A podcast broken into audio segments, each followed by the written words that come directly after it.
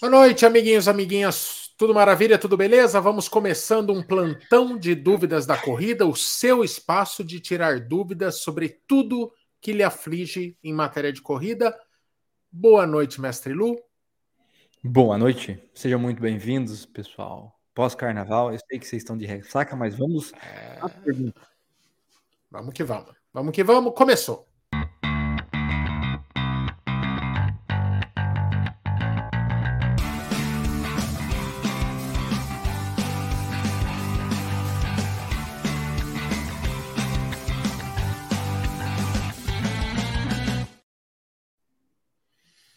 Errou a vinheta ou a impressão minha? É, deu um, é final, um final abrupto. É, o Edu Corredor, vamos lá. Hoje eu não pus pergunta, quadrinho de perguntas no Instagram, então tá mais fácil da sua pergunta ser lida, certo? Basicamente, se você mandar aqui na, no chat, a chance é grande, beleza? O Edu Corredor, se fazendo valer do direito, mandou essa. Já cheguei dando like. Boa noite a todos. Uma pergunta fiz um longo de 21 quilômetros em uma hora e 40 minutos. Tinha bastante subida. Posso me arriscar em uma maratona sem pensar em tempo para concluir? E aí ele complementa. É, esse domingo quero fazer um longão de 30 quilômetros para ver quanto tempo vai sair. Vou tentar buscar um local plano, mas aqui isso é difícil a maratona, ou seja, ele só quer um aval, porque ele já tem até data. A maratona é em 19 de março, certo? Não sei que maratona que é essa, não lembro de cabeça nenhuma maratona com essa data. Basicamente, mestre Lu, ele, ele não falou se ele já fez treinos maiores do que 21, mas está fazendo muito bem, 21 quilômetros e 1 hora e 40. Ele quer o seu aval para correr uma maratona no dia 19 de março. A verdade é essa, mestre. Ele vamos fazer uma. Ele só vamos quer um. Vamos fazer conta. Vamos fazer conta. A maratona será que é difícil? Vamos dizer que a maratona é um, é um terreno normal, né? Plano. Acho que não, não sei. Maratona Acho que não, porque que maratona que é essa? É, então, não, não sei, tem maratona, maratona plana torta direito, não. Seria legal ele falar pra gente qual maratona que seria. Mas vamos fazer uma conta rápida aqui, porque eu sou o cara da conta. Você fez um pace de 4,44, 4,45 praticamente para fazer essa distância. Acho que é isso, né? Você confirma para a gente aí. Que dá uma velocidade média de 12,7 km por hora. Vamos dizer que ele vai perder 10% de velocidade da meia para a maratona. Então, ele vai fazer aí a 11 e 43. 11 e 43. Vou aqui na minha calculadora de pace, 11,43. A gente tem 5 e 14 de pace médio, 5 e 14 em uma maratona, né, 42, 195 metros, eu faço uma previsão de uma hora, de uma prova para mais de 3 horas e 40. Se ele quiser ser conservador, é uma maratona sub 4 com sucesso este corredor. Ou seja, se ele correr um pace de 5,35, 5,40, sai sub 4 aí com sucesso. O Mestre Lu, mas como é que faz? Quer dizer, uma coisa é estar correndo com a meia maratona na mão. Para uma hora e quarenta, a pessoa tá, tá bem. A outra é você dobrar a distância em.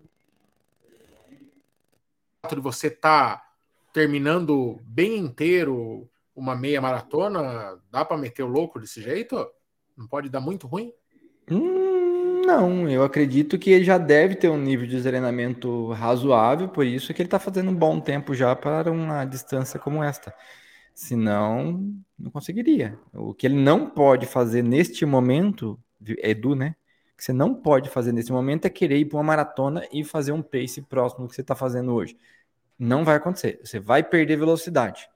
Quanto você vai perder de velocidade, eu estou estimando aqui em cima das experiências que eu tenho para os corredores que tão, estão melhor treinados. Então, eu digo para você que no mínimo você vai perder 10% de velocidade numa maratona. Ou seja, no mínimo você tem que correr num pace de 5 e 15. Ou seja, você tem que aumentar 30 segundos por quilômetro para que você chegue na sua maratona melhor. E provavelmente ele deve correr falar para ele correr a 5 e 15, 5 e 20, ele não deve sentir dificuldade mesmo com um pouco de subida. E é importante ter essa estratégia, né, Edu? Porque senão você vai largar em que velocidade? Senão você vai acabar tentando correr no pace que você está acostumado, só que não vai ter perna, porque você não treinou um ciclo completo de maratona, né? Então fica muito Sim. solto, né? E daí você pode ter aquela experiência ruim da primeira maratona, que é se arrastar depois do quilômetro 30, lá, sei lá. Então, Segue a dica do Mestre Loa: 30 segundos para ser bem conservador. Como você disse aqui, sem. Nossa! Peraí, é o meu ou é o seu? Ah, o meu, o meu mic aqui tá bem. Meu fone tá um pouquinho ruim. Aí, vamos ver. Mas deve ser Ele tá um chiadinho bem de leve aqui no meu. É, mas eh, deve ser interferência no meu mesmo. É, então. O, celular tá, o seu celular tá perto? É, mas não costuma ser isso, não. Mas tem que tá, O meu, o tá. meu, se o celular estiver perto, ele começa a. Veja o seguinte, a todos que vocês estão assistindo: ninguém, absolutamente ninguém, vai fazer uma meia maratona no mesmo ritmo que vai fazer uma maratona. Se fizer, tem uma coisa errada. Então, você sempre, para correr uma distância maior, você sempre vai perder velocidade. Então, se ele está fazendo um pace de 4,44, 4,45, a meia maratona, ele vai perder. Quanto? Gente, 10% no mínimo. Quem tiver mais treinado talvez perca menos. Mas quem não está treinado para fazer essa distância vai perder no mínimo 10%. Coloque aí. Vocês podem fazer os cálculos de vocês. Pegue a maratona e a meia maratona que você fez do ano passado, pegue a velocidade média, vê onde uma está em relação à outra. Vocês já vão saber aí. Vocês vão, vão me dar essa porcentagem. Beleza. O André o assunto é maratona que povoa a mente do povo. Boa noite. Meu estiramento na panturrilha está melhorando e espero que semana que vem já possa voltar a correr. Será que ainda dá para treinar para a maratona do Rio? Eu quero acreditar. Não, não, não. Maratona do Rio. Estamos falando em junho, né? É... Dá, né, mestre Lô? Depende, depende da sua condição física, meu querido André. Depende. Né? Depende da sua condição física. Se você estiver, você. Vamos, vamos colocar um cenário aqui ruim. Vamos dizer que o André está indo para a sua primeira maratona e o André está no começo do ciclo. Hum, o André tem muito chão para andar ainda. Tem, ok. Mas vamos fazer as contas, André. Quantas semanas você tem até o Rio? Das minhas contas aqui, acho que são 15 semanas, 14 semanas, uma coisa assim. Já não é muita coisa. Tá apertado. Então ele tem que estar tá recuperado para fazer um treino, por exemplo, na semana que vem, de uma hora e meia, duas horas. Será que ele estar nessa condição, André? Se você estiver, ok. Tá? Se não tiver recuperado para você fazer um treino de uma hora e meia, duas horas semana que vem, a sua maratona pode ficar comprometida. Pode, não é que vai, pode, tá? É, o nosso amigo Edu falou ali em cima que a, a maratona que ele está falando é no Peru. Ah, sabia. A maratona é a Virgem de la Candelária, aqui em Arequipa, Peru. Arequipa, que é a terra da mulher, mulher do nosso do querido Marcos Garbim. Marcos Garbim, vulgo Pomba Rola. É, até onde eu deve ter subida, porque no Peru as provas não são planas. Inclusive a maratona do Peru Lima, não, não é Lima, Lima é plana. É nada. Ela termina. Não, não todo o final dela é em subida, um falso mas plano é no, sem fim. Não é beira-mar? Não, mas beira-mar. Que é mais que beira-mar? Eu tava no beira-mar no final, agora no, no carnaval lá. Falar pra você, morro pra caramba. Então, é, lá não tem, não. Lá uma vez, num passado longínquo, eu cogitei fortemente pro correr a maratona de Eu lembro, e... você queria levar todo mundo junto com você. e ela termina subindo, subindo. Ela é, ela é mais ou menos o contrário da maratona do Chile, que termina descendo. Uma leve descida os últimos 10 quilômetros. A de Lima, ela termina subindo. É uma prova complicadinha. É... O Renato pergunta: Boa noite o que mais lesiona? Uma prova totalmente plana ou uma prova com subidas e descidas? Na verdade, prova é aquilo, né, Lu? Falar que uma prova lesiona, é, a lesão ela vem de não vem ali de, de, duas horas, quatro horas de prova normalmente. Ela, ela vem de meses de negligência de alguma coisa faltando. É, mas pode sim aflorar numa prova. E nesse cenário, uma prova com altimetria é sempre mais complicada. Você exige mais de batata da perna, de coxa, não é, Lu? Que que... É, se a gente pensar, se a gente pensar na, na, no músculo, tem, no músculo principalmente, uma prova de subida vai exigir muito da parte muscular, né, na, na ação de você pegar e produzir força para vencer a subida. Porém, uma prova de descida, a gente sabe o estresse mecânico que gera não só em músculo, mas em articulação também. Então, é, eu acho que se tiver que comparar, eu preferiria correr na, na, subida do que correr em prova na subida, do que correr em prova com uma descida muito forte. Acho que a descida muito forte ela judia muito mais, né? Tanto que a gente a gente treina o músculo de forma excêntrica porque a gente sabe que o nosso organismo tem a capacidade de absorver mais carga na descida do que na subida, né? De se a gente tivesse que comparar. É, só que se for excessivo na descida é pior do que na subida. Não sei se vocês me entendem, mas é assim que funciona. Então, se você tiver que descer muito correndo, você tem um estresse mecânico muito maior e você começa a perder eficiência, daí o, a eficiência, daí o negócio é, desanda de vez. Então, eu, por isso que a uphill é legal, né? A uphill não tem como você se machucar. Você, você não vai é. conseguir correr. Você, você vai parar de correr, você pode ficar com caminhar. muita dor muscular e tal, mas machucar realmente tem pouco, né? E... Então, mas uh, para pra pensar, você ficou arrebentado depois da uphill? Das duas que você fez? Não. Das duas, não, não uma, né? Não, duas. Duas. Duas. Você ficou arrebentado? É... Não. Não. Eu não fiquei. Não fiquei. Que bem. É diferente, até porque você alterna, né? Você, você é uma prova que você caminha, então. É, não, você termina inteiro. É, você sabe que tem uma, uma galera que falou que queria fazer. Ah, podia ser um ano up, o outro down na Rio do Rastro. na Serra do Rio do Rastro. Cara do céu, você imagina descer aquilo correndo, ia ser uma não. tragédia. Ia ser. Até porque Bota... daí. Você imagine quantidade de gente descendo aquele negócio. Não dá certo. Não, não inventem. A é, magia da Up é. da Serra do Rio do Rastro, é, é subir aquela é. bela serra. É, exatamente, porque daí você estaria largando já da serra muito mais aglomerado. Não é difícil alguém escapar numa curva lá e despinguelar do penhasco. Então, Imagine só que louco. É, não, e meu, chega lá embaixo, venda o seu joelho a preço de pinga, porque você não vai ter mais, você é louco. Não dá não. É... Aqui. O Jean fala: fiz 5K ritmado para 2202. Será que consigo fazer um 21 baixo esse final de semana?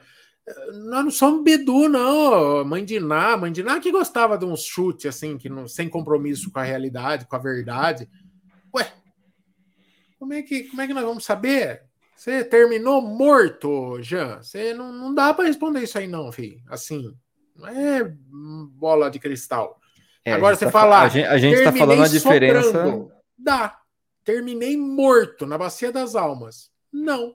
Por enquanto, não é, não é assim baixar um minuto, não. Ainda mais quando você tá no teu limite nos 5 é, km.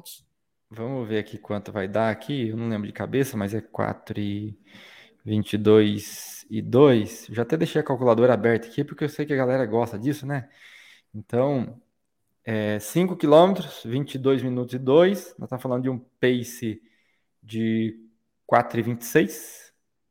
4,26, ele está querendo correr para 21 minutos, né? É, 21 e 10, vai, coloca aí. Ele quer 21 baixo, é 21 e 10. É, é, Cara, se tiver apertado, se saiu difícil esse negócio aí, eu acho difícil sair. Tem que estar tá muito favorável tudo, né? Tem que estar tá muito favorável. Então, não sei não, viu, homem? É muito, essa é muito, essa é muito espírita. Depende é, muito seria, como que você terminou. Eu prefiro, eu prefiro falar para ele é, se tiver de referência um teste, por exemplo, de teste de 3K, sabe? Aí eu prefiro falar para você do que falar assim, ah, fiz 5K ritmado, mas esse ritmado você entende que é o seu máximo para 5K? Se for seu máximo para o 5K, sinceramente acho difícil sair.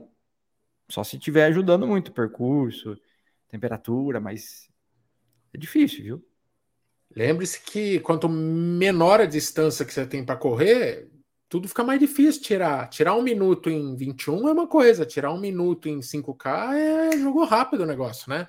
Por uhum. isso que é tão difícil correr, por exemplo, 5K para baixo de 20 minutos. Ah, o que, que é mais difícil? Correr uma maratona só para terminar ou correr um 5K abaixo de 20 minutos? Tem um monte de gente que acha que é muito pior você correr com gosto de sangue na boca, né? Porque correr correr 5K abaixo de 20 minutos é pesado, é pesado, é bem, você vai fazer bastante força. É, Leonardo, sempre que fala de nutrição, né? Usar a pergunta do Léo aqui, mas é aquilo, a gente fala um pouco de percepção nossa, mas a gente não é da nutrição, não é nutrólogo, não é nutricionista, então a gente parpita, tá? Porque sabe que tem essas reservas de mercado, o povo fica da gente pisar no calo deles. Mas eu tô para te falar que o BCAA é um dos suplementos mais desacreditados que existe. Todos esses anos eu já tomei, eu já recebi prescrição de nutricionista, não do atual, de, de nutricionista aí não.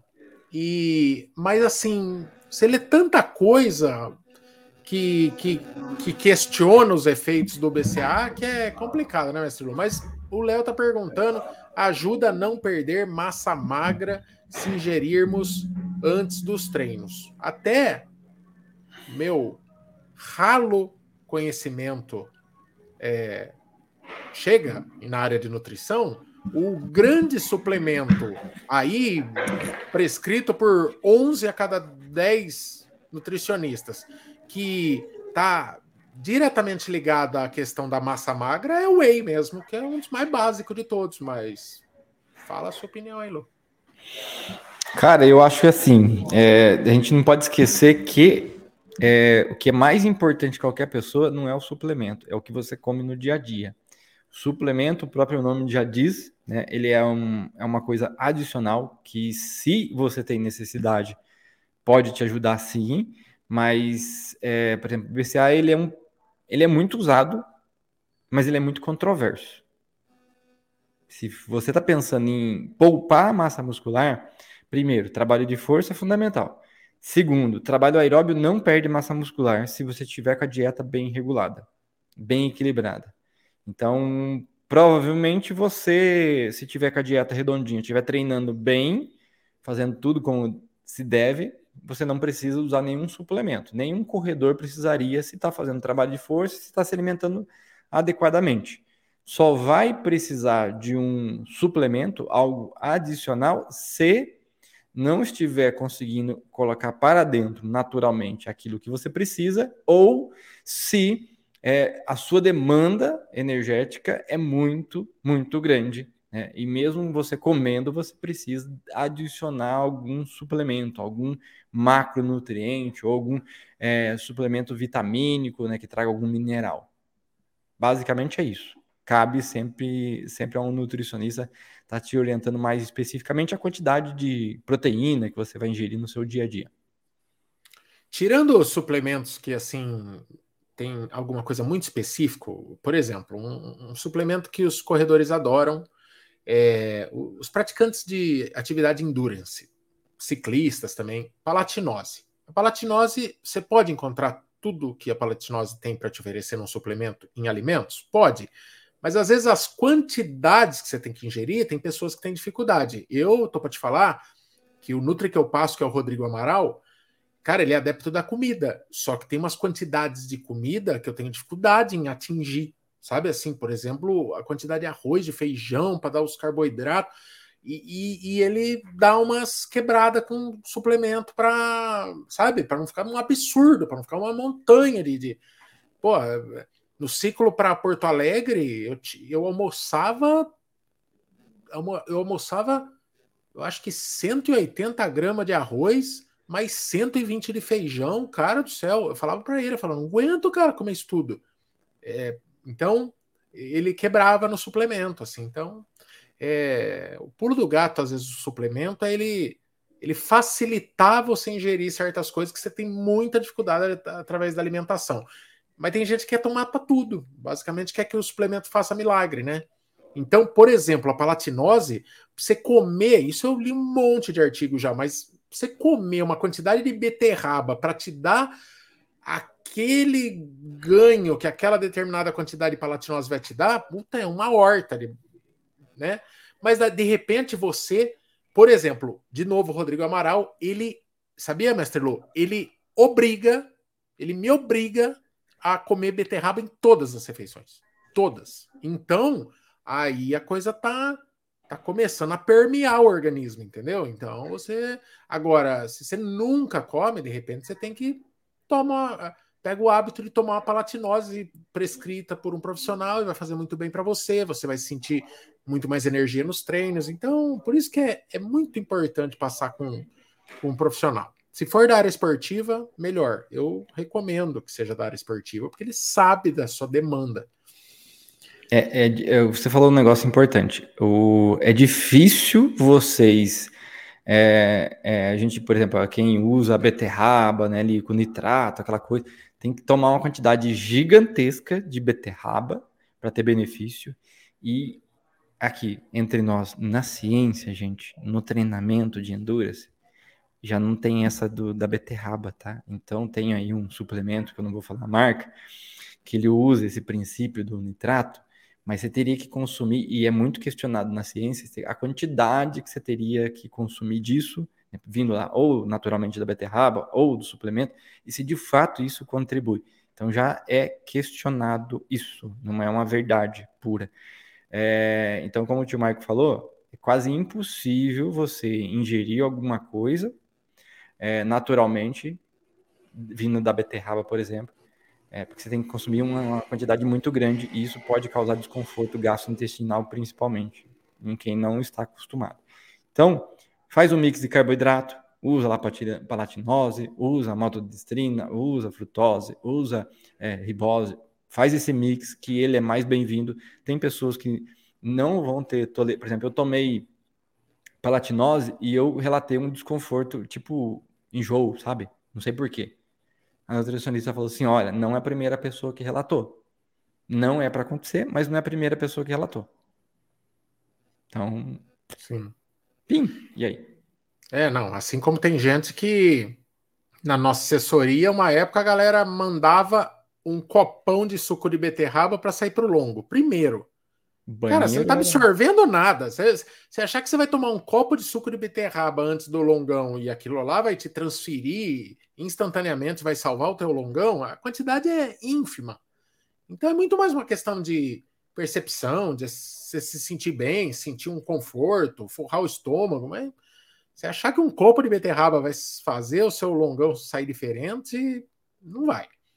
E a galera tinha uma caganeira torta direito. Direto o povo tomava aquele suco de beterraba e tinha que sair correndo, literalmente, no meio do longo. Então, é, é, é, é ir experimentando as coisas, experimentando, é, nunca em treinos ou provas é, que são super importantes para você, não se experimenta nada em dia decisivo, e, mas você vai sentir no corpo, né? O que é palatável, o que, que não é. Gelzinho, putz, gelzinho tem gente que.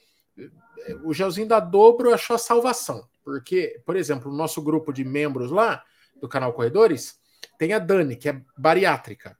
É o, a única coisa. E o André também. É a único gel que eles aceitam.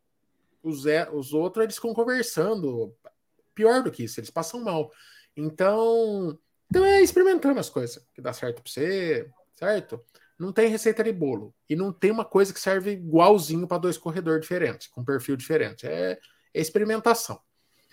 É, o Lucas, ainda nessa de nutrição, tomar refrigerante no longão é muito pior que repor com gel de carboidrato? é, Lucas. É muito pior. é refrigerante, Lucas. O refrigerante ele te dá um conforto, é uma delícia. Pô, as Ó, grandes é... maratonas do ano estão servindo refrigerante. Mas não, o, o, o, gel ele é um produto equilibrado, um produto que não, traz vários componentes na sua fórmula. O refrigerante é a coisa mais pobre, uma caloria pobre E isso é gostoso, mas é muito pior, sim. Muito pior. É, vamos, vamos aqui. É, é o seguinte: se vocês falarem para a maioria das nutricionistas, a gente vai ter é, provavelmente um consenso de que você está ingerindo uma caloria vazia, que a gente chama. Né? O que é caloria vazia? É, que, é aquele alimento, não importa o que, que é, se é um lanche do McDonald's ou se é um, uma Coca-Cola. É aquele alimento que ele te traz energia, calorias, porém sem qualidade. Pensem comigo. É, vocês vão ver ultra, ultra maratonas, né, provas de resistência, é, Ironman, vocês vão ver atletas ingerindo isso. É, normalmente não são as pessoas que estão é, se aventurando pela primeira vez. Normalmente são as pessoas que já têm essa, esse hábito de usar um refrigerante uma prova longa. A gente viu, se não me engano, no ano passado, teve um atleta no Ironman, um atleta de ponta, que ele tinha na, na bike dele, ou deram para ele, garrafa de Coca-Cola. Aquela garrafinha de 600 ml e ele tomando no guti-guti. Muito provavelmente ele está acostumado a fazer isso. É, para uma pessoa que pedala por 8 horas, 9 horas, né, um cara ali que, que, que lidera um, ou está entre os primeiros no Ironman, ele precisa de muita energia. Ele vai, vamos dizer que ele vai gastar por hora mil calorias. Mil calorias, bastante. Então nós estamos falando de 8 mil calorias. Esse cara vai ter que tomar muito suplemento. E eles tomam, viu, gente? Eu vi um atleta de elite no Ironman, ele tinha 30 sachês, 30 sachês de géis é, que ele consumiu. E cada sachê que ele consumiu não foi marca brasileira, foi uma marca de fora, tinha 30 gramas em cada sachê. Então vamos fazer as contas: ó, 30 vezes 30 são 900 gramas de carboidrato. Multiplique esses 900 por 4, porque cada grama de carboidrato equivale a 4 quilocalorias. Então a gente está falando de. Tio Marcos, você que é bom de conta, 3.600 calorias. E vamos dizer que esse cara gastou 7 mil, 8 mil calorias. E ainda tá, tá faltando calorias, tio Maico. Sim. Que ele vai usar um pouquinho da reserva de gordura dele, vai usar um pouquinho da reserva intramuscular e hepática que ele tem de carboidrato, mas ainda vai faltar energia. Ele vai ter que comer, vai ter que colocar mais coisa ali. Então, só muitas vezes ficar no suplemento que ele tem ali não vai ser o suficiente, né? É, ele vai ter que pegar lá no posto de abastecimento, ele vai ter, ele vai ter que colocar mais energia para dentro. É, agora, aquele amador que vai para uma prova, uma prova longa de 12, 13 horas, 14 horas, 15 horas, 16 horas, que é o limite do Ironman, quantas calorias esse cara está gastando? Então, daí, tudo que ele colocar para dentro, muitas vezes vai ser bem-vindo para o corpo dele. Talvez a Coca-Cola seja uma solução. Quando eu fiz a minha pós-graduação de triatlo, a nutricionista esportiva que estava dando a palestra, ela falou assim: olha, neste momento, muitas horas de atividade, você tem que quebrar muitas vezes a rotina, dar um outro tipo de alimento, uma outra fonte, e pode ser que se a pessoa estiver acostumada, até uma Coca-Cola vai servir. Eu não concordo em Coca-Cola para uma maratona para nós. Não tem sentido. Dá para a gente usar os carboidratos que a gente tem, gel, líquido, tranquilamente. Não há necessidade. A gente tem ainda reserva que vai ajudar a gente a suprir esses, essas três horas e pouco, quatro horas, quatro horas e pouquinho. Não tem necessidade de Coca-Cola. Coca-Cola. Mas é, não para um treino longo de uma hora e meia, duas horas, viu? Quem perguntou aí. Três horas. Não. Fazer a última aqui, o Lucas. O fartlek pode ser utilizado fora do período de base? Qual a vantagem desse treino? Pode aplicar nos treinos longos, tipo meia e maratona? É... Fartlek é aquele treino que ele oscila o ritmo, né? Então você varia. Tem uma regra, mestre Lu, assim, é, oscilar o forte e o fraco 30 segundos, ou é a gosto do freguês, pode ser uma variação maior ainda, e muito importante, né, Mestre Lô? O fartlek, ele é um treino que essa oscilação, ela não é pré-determinada. Tô correto? É isso? Aprendi? Ao pé da letra, sim. Porém, a maioria dos treinadores direcionam o que eles querem com o fartlek. Aí acaba tendo aquele uma característica um pouco mais semelhante a um intervalado do que um treino de, de longa duração, que é um contínuo, né, que é o fartlek. E confunde-se muitas vezes também com um contínuo intermitente, né, que você fica alternando as intensidades. A estrutura do fartlek em si, ela não existe. Só, só um negócio. O, uh, tem um vídeo no canal que chama Treino Siga o Coelho. É muito velho. Eu, Michel e Brunão, nos tempos áureos, treinando na Move ali e fazendo esse treino que foi um dos treinos mais legais que eu me lembro. Aquele era um fartlek mesmo, porque é o seguinte: a cada. Saímos três juntos. Apesar que, assim, também pode. É, é, era um fartlek com mínimo de estrutura pré-combinada, né? Pré-determinada. Mas o que, que era a estrutura do treino? Um quilômetro a gente corria junto e bem na maciota. Tipo, pace 6 e pouco, 6 e 10. No quilômetro ímpar, um de nós puxava no forte que aguentasse. E os outros dois não se vira para acompanhar. Se aquilo for forte demais para você, se vira, tenta acompanhar. Naturalmente, é, e a gente era muito próximo naquela época, nós três, mas por causa de dia, por causa de cansaço, abria um pouco um do outro. Aí, quando chegava o próximo período lento, a gente reagrupava. Aí, no próximo quilômetro ímpar, tome o Michel puxando. Então, cada hora saía de um jeito. O forte, uma hora o forte do Brunão era 4,40, outra hora o meu forte era 4,50, outra hora o do Bolt podia ser, sair 5,10.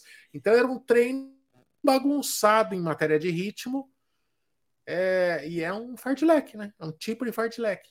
Um treino que oscila muito o ritmo, assim, entre forte e fraco. E aí? Sim. Ah, ó, vamos aos tipos de fartlek. Tem o fartlek clássico, ao pé da, da letra aqui é aquele que você não tem essa estrutura nenhuma. Então você não vai saber quanto tempo você vai correr e nem a intensidade. Lógico que quanto é mais. In...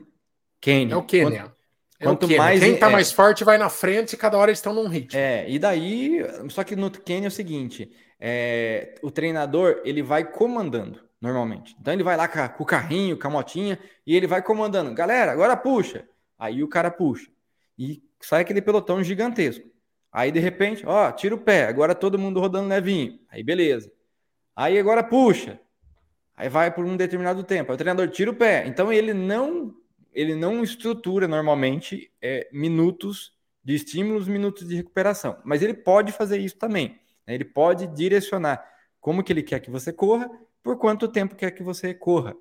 É, pode ser feito isso pelo treinador. Pode ser feito pelo gru grupo de corredores. Então, vamos dizer que temos lá cinco pessoas no mesmo nível que o Michael.